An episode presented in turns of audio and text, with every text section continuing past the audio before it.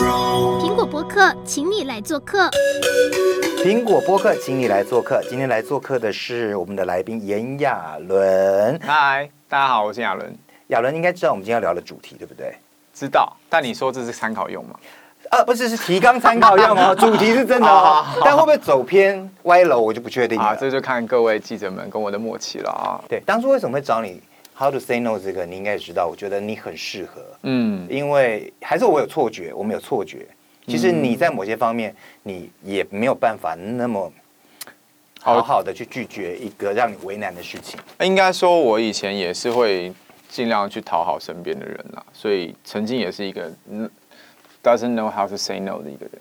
嗯，那可以讲一下那个状况吗？状况就是当然。然后我自己的例子来说，我就是艺人嘛。啊、那其实身边周遭都知道，就是你要去维持人际关系，你必须要去维持好关系，你才有办法，就是在各方面都可以如鱼得水。那这一个圈子也说实在，它就是一个人跟人的一个行业。其实大部分的行业都是如此，就是在经营人的关系这样子。所以你很难去对。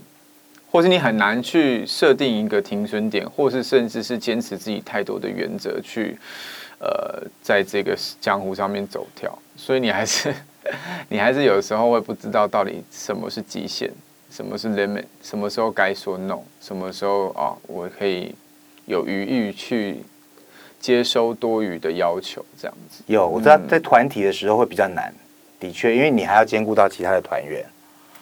对啊，团体更没有选择啦，所以就是，比方说，团体里面有很多的选择是真的是身不由己的。有时候啊，因为个性的差异，然后你要选择的作品内容不太一样的时候，你也必须要去有一些妥协，或是你就是好吧，那就把自己的感觉感受先关起来，之后就先把这个工作做了，那你也不知道后果跟结果是什么。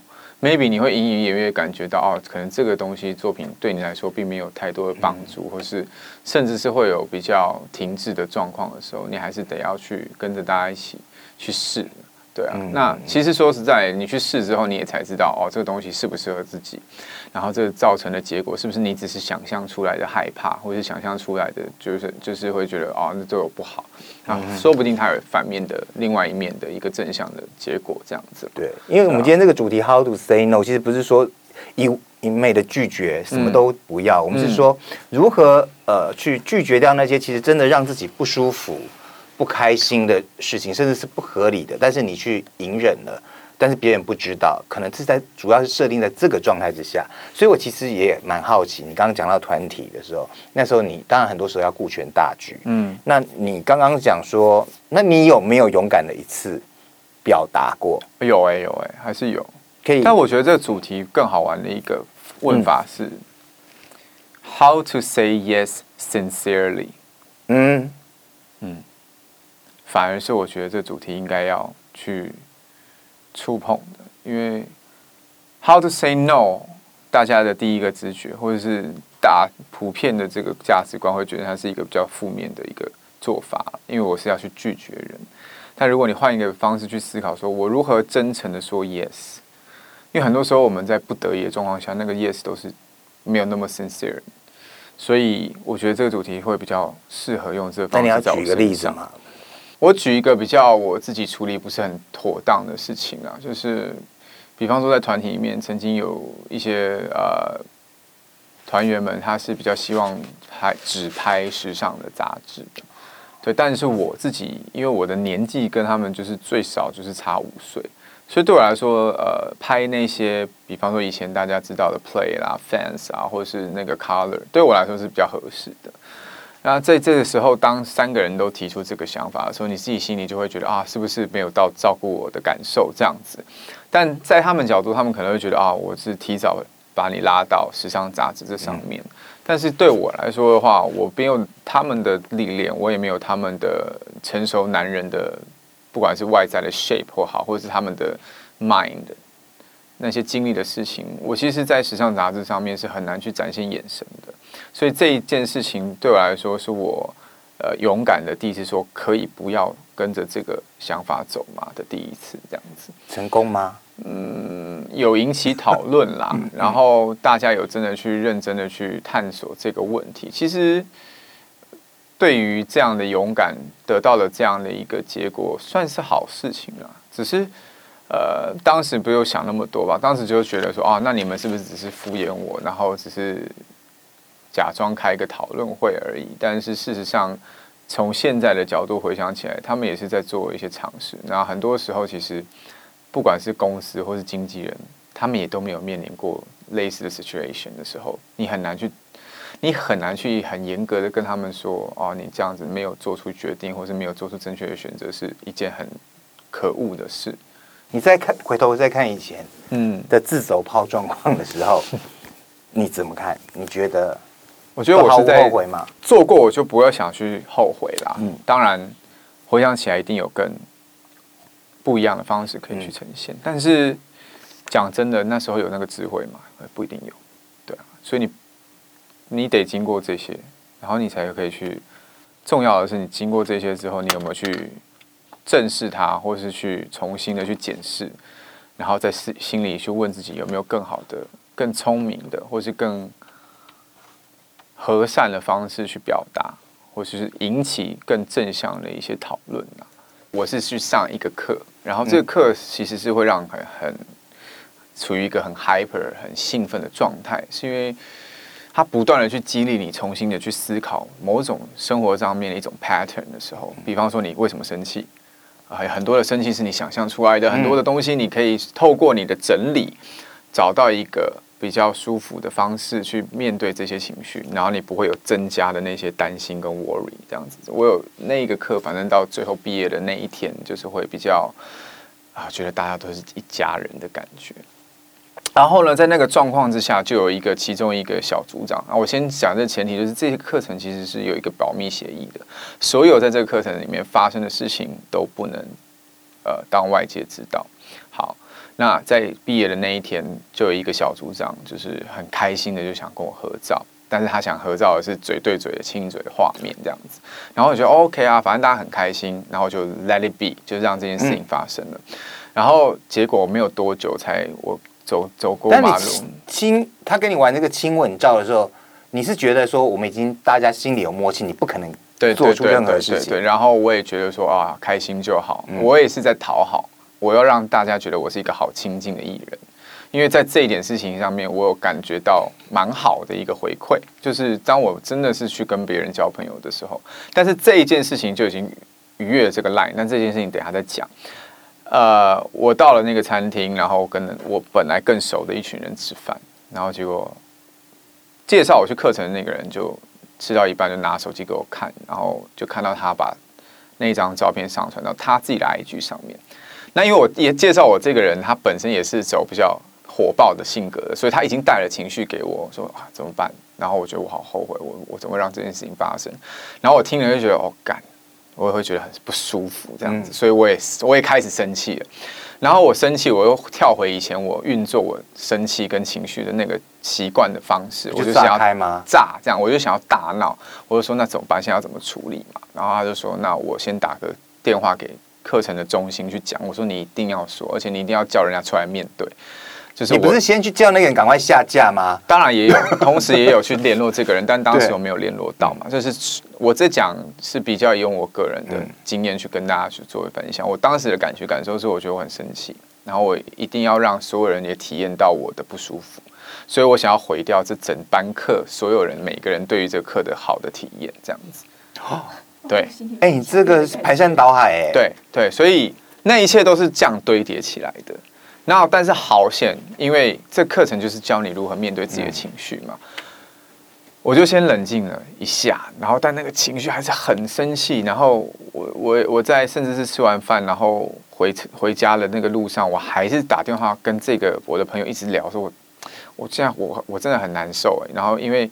你也知道你，你你介绍我到这个课程，然后这课程明明就有签这个保密的协议，然后还发生这些，而且还是小组长，所以小组长是你必须要让过一整轮整个课程完整的，你才能进来带。你怎么怎么会发生这件事情这样子？然后课程里面很重要的一个教你如何面对自己的情绪，或是某一件事情的一个方法，就是我刚刚说的，找一个负责任的版本。就是这件事情，难道我自己一点责任都没有吗？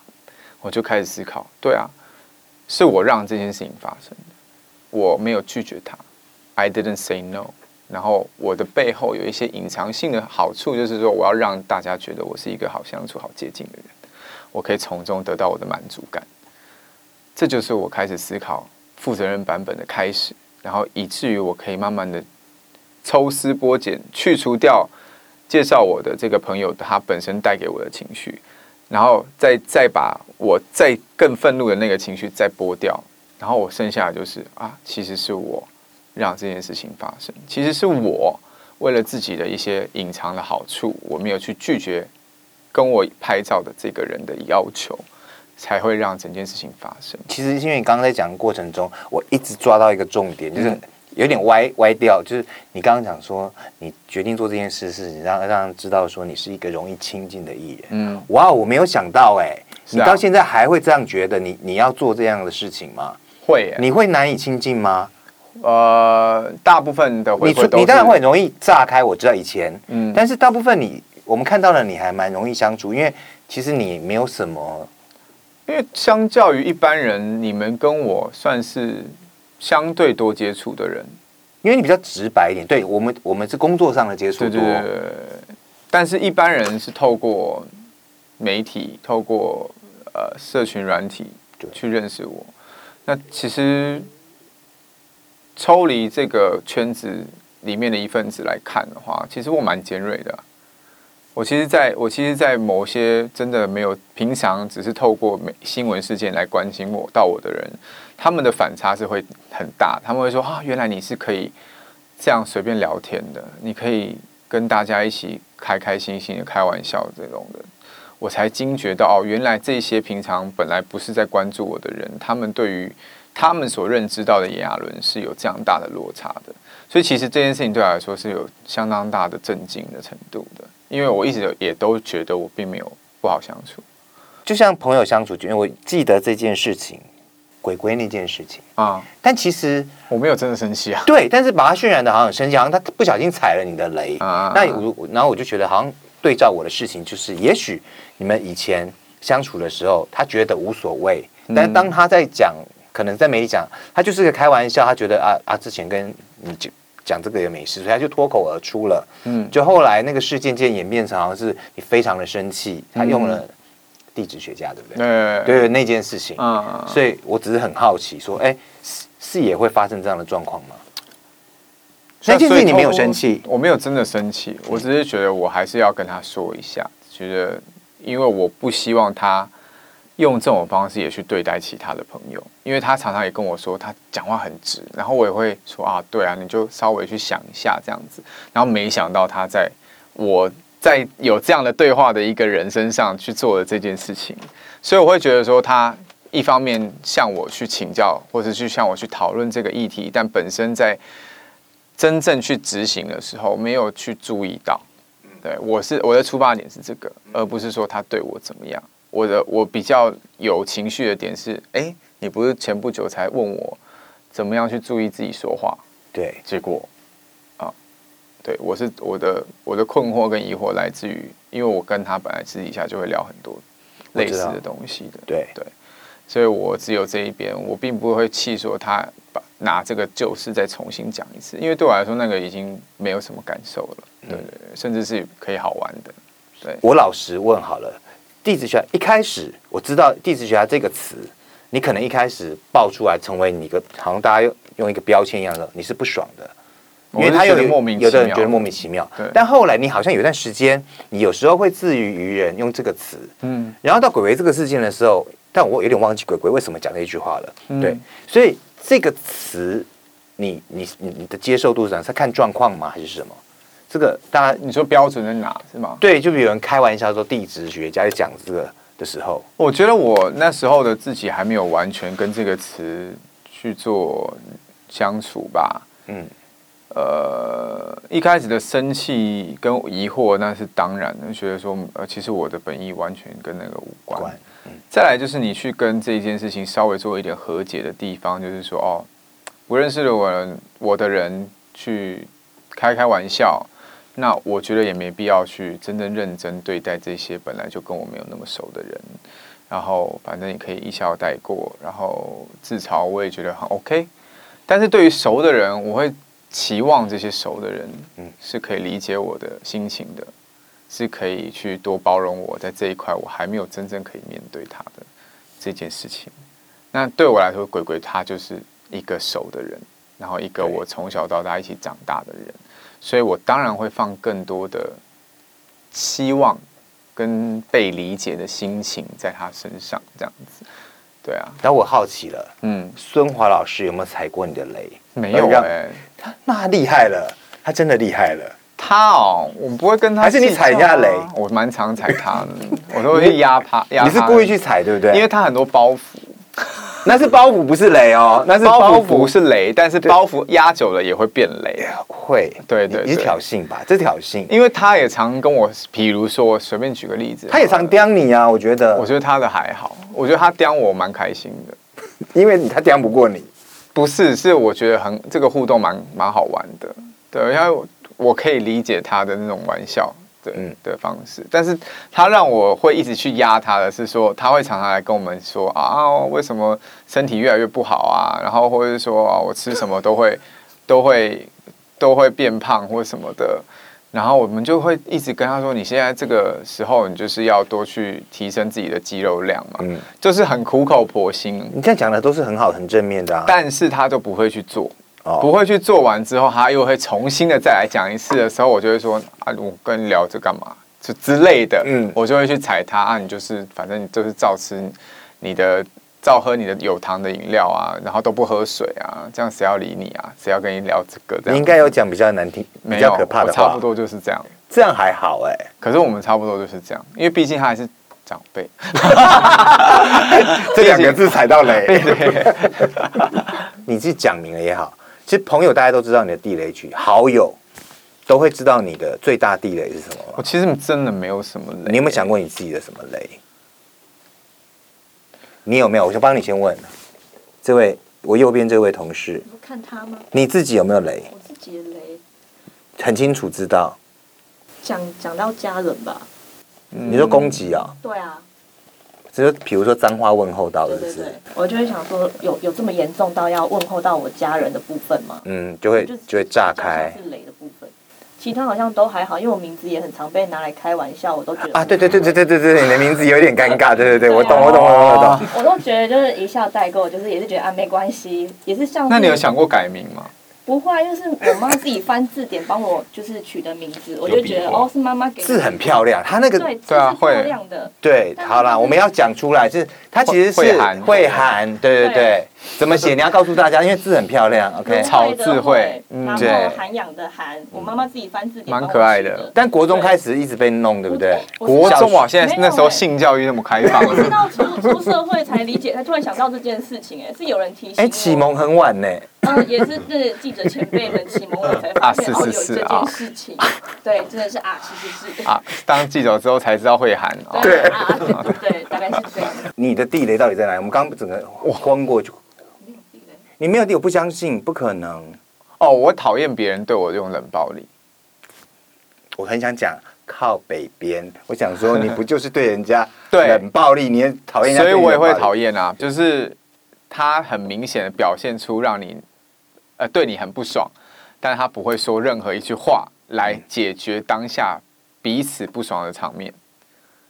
然后当我问，当我说你你到底是？不爽哪里的时候，他不讲话的时候，我就觉得靠，就是就是要沟通，你才有办法解决嘛。这好像很像谈恋爱会会干的事哎，谈恋爱会啊，对啊。然后我竟然在冷暴力很过分哎，蛮过分。我竟然在开饮料店的会议遭受过我大概两三次。私下的你是跟朋友是很直来直往，对不对？还是你会看？到底直来直往的定义是什么啊？就是对啊，你几乎没有不开心就会讲，就会直接表现出来。你你你现在还是会稍微的包容一下吗？当局者迷耶，点头的概念。我是直来直往的人，对你是啊，我知道，因为我们必须。但是对朋友，你看我跟其他人相处，也是是不是好？那是，因为我在想说，你就是还是会有某部分的包容，就算你有不舒服，你就还是忍了。只是这个忍呢，就是一个哲学了。我不觉得要忍呢、欸，嗯，我真的不觉得要忍，而是你怎么让你真正的感受，用比较舒服的方式去说出来。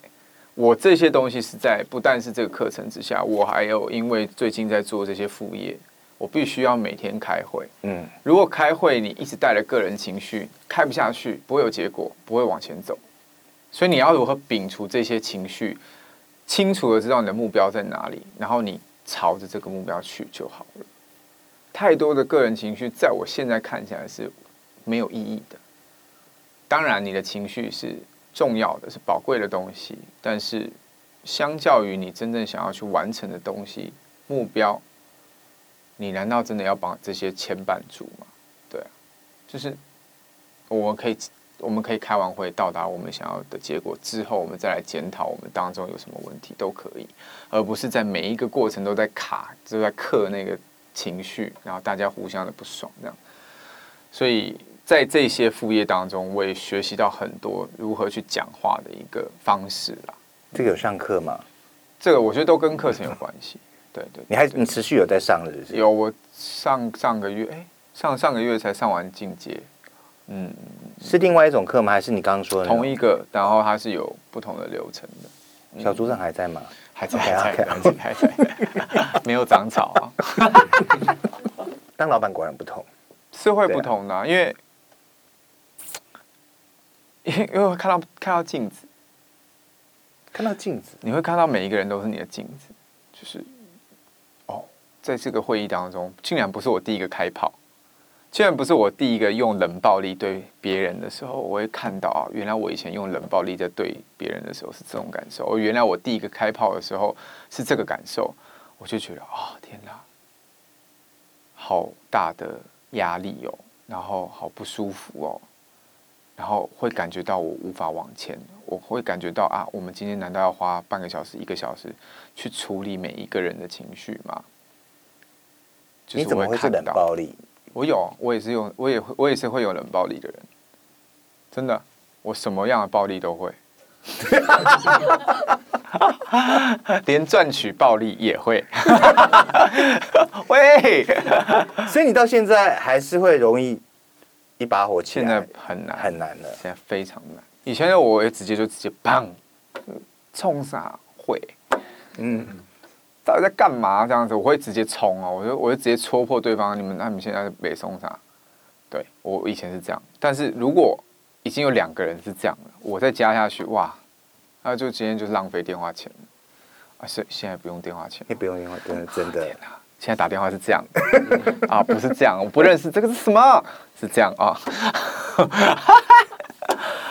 反正就在这个当下，我会觉得说不行，我没有要再下去缴获这一块。即便我当下确实是有情绪被带起来的，嗯，但我很清楚我要到达的地方，我没有要跟你们玩这个。我说，那我们现在可不可以先把眼前的问题解决了？我们事后再来检讨。我没有想到，反而是我。去调节哦，因为以往都是别人来调节我，对对对对对对对，就是其实我一路不管是感情或是对于朋友的信任，很容易信任这件事情，嗯，让我蛮多痛的，所以我都会痛之后我就去切断、切断、切断，以至于我这个人到最后是很麻木的一个人。我在课程里，我意识到我很常用。第三者视角看我这个人的事情，明明就是很痛的事情，但是我却允许我自己是用这样的上帝视角在看这个人，这样子，都是为什么要这样啊？有一段时间看到你会觉得有一种你人不在这里啊，就是你的魂不在这边的感觉啊。以前我以为什么时候？我以为不好讲。哦，你说你说，两三两三年前，有时候看你出来出席活动，你就是站着。然后我就想说，嗯，人在这，魂不在这，对，我想说你的魂呢？虽然说你答你的回答还是会蛮有趣的，但是会觉得哦，你其实心并不在这里。恭喜你中了，我看他表情，我觉得你中了。就是我会觉得，哎，好像不是太太真正的你了。嗯，哦，嘿，嘿，嗯嗯，真的是这样。我常常就是在活动当下会想说，我为什么在这？有时候看照片也会觉得，哎，你好像不在这，不在。连照片都有。有时候看你是有什么阴阳眼，是不是？哎，这这人无三分七配。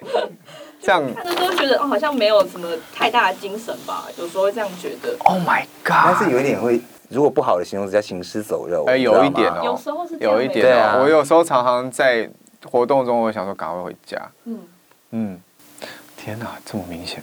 现在好一点了啦，比较没。现在我很享受哎，就是我就是有在投入在这件事情，因为因为我其实其实我有两三年前那一个时候，我其实是很常有一个念头是。不想再做了。然后你有一次也是很直接跟记者们说：“嗯、哦，我怎么会在这里？”然后我们就真的假的？真的假的？你真的要这样说吗？就是我们后来就有想说啊，帮你稍微你知道圆一点这样。对对对。对啊，所以这时候我也会很感谢大家，真的。以前还是偏刺的状态。他偏刺，但是又容易信任人。我觉得他很矛盾。我相信他是容易信任人的。我现在蛮开心的。现在吗？就是会又想要在，因为看到又更多的。可能出现，然后又加上，其实最近台湾的不管是音乐圈或戏剧圈，都让我感觉到蛮多希望的啦。尤其是音乐这一块，就是很多曲风都越来越可以被接受，或是被拿出来讨论这件事情。你现在看到不公不义的事，演艺圈不公，你还是会再跳出来讲吗？一哪一类的？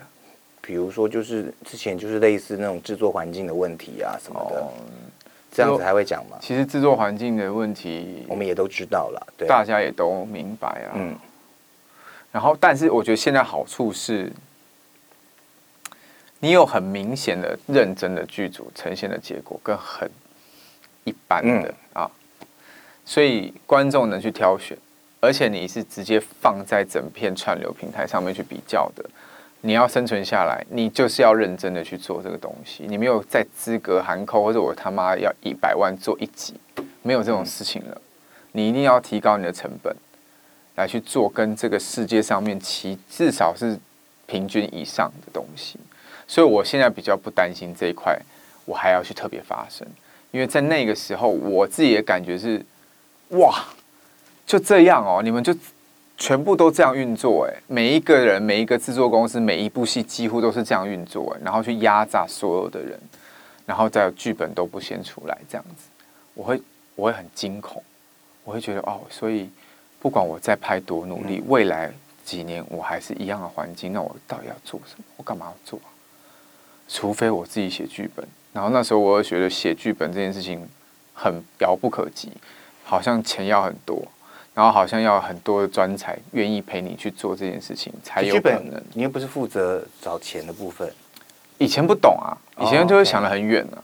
然后一直到你真正去做的时候，才发现哦，其实没有那么难。其实艺人本身去跟平台谈，哎，是有效的哦。然后你还是可以找到资金哦。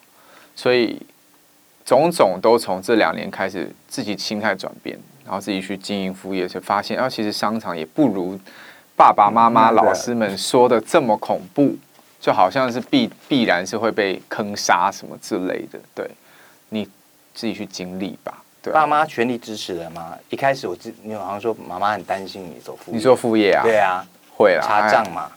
对，问他就知道了。每每一个月都要就是经历过一次，妈妈说：“哇，天哪，这个基本开销是怎样之类的。”现在百分之百放心了吗？还是没有？这个月账单出来了吗？哦，所以查账日就是你，We will see to be continued。好啦，嗯、我觉得到最后还是要让你讲一下啦。今天我们这个主题，你有没有什么结论要给大家？一些经验谈？我觉得还是回到这个主题，它本身有另外一个反面，就是 How to say yes sincerely，就是诚实的面对自己的感觉感受，因为。很多时候，我们都太急着讨好这个世界，尤其是现在，呃，网络时代的这个世界，你要多少个认同数、点击率，哇，种种都是让这些数据去绑架所有的人。我我也希望所有的看这一集的人，我希望很多的 KOL 也来看这一集，因为我接触到的很多 KOL，他们现在正在面临的事情就是说，哦，他发现他某一支影片这样的内容会吸引人，他所有的内容都是按照这个方式去做，有一天一定会想不出梗的，那你只能越做越极限。比方说你是要去做冒险的，你的险只能冒得越来越大。有的是啊、比较偏色情十八禁，你就只能越做越下流。那这真的是你们要的吗？然后我也很清楚，很多的 KOL 他本身有一个人设在生存，这是我很常跟他们聊说，但是你们不会越觉得，就是你们会走到三两三年前的我的那个境界，就是灵肉分离。你们有一天你们的东西不再是从这里出来的好笑的时候，观众也会不会被感动的。所以，我还蛮希望这一集是很多很多正在被数据绑架的，不管是我觉得你们也是，我觉得你们也是遭受到这样的一个绑架的，一片沉默。KPI 呀，yeah, 然后就到底我们要讨好这个世界到什么程度，什么时候我们才能真正由衷说出的说出 yes，而不是一昧的说好好好，然后这个好又是一种讨好。谢谢这位哲理家，谢谢给我们说出的大道理。其实下一次我们想做一个比较情欲的人设，情欲的人设，跟你谈情欲可能比较适合，可以哦，更有趣。你是不是很适？我我其实很多，我很多角度可以。我最近有最近啊，哎，虽然 ending 我还是讲一下。最近就最近突然朋友一个问我，他说他谈恋爱谈了快一年，他突然他另一半跟他讲了一个讲了一句话，他好沮丧。他说他没有。他对他没有性欲了，然后他说我好沮，他就真的很认真跟我说他好沮丧。我说你有什么好沮丧？我说很多切掉没关系。对啊，很多。我说很多人久了都是蛮想聊的，都是这样子啊。你为什么要沮丧？然后最好笑的是，我就很认真跟他聊我说。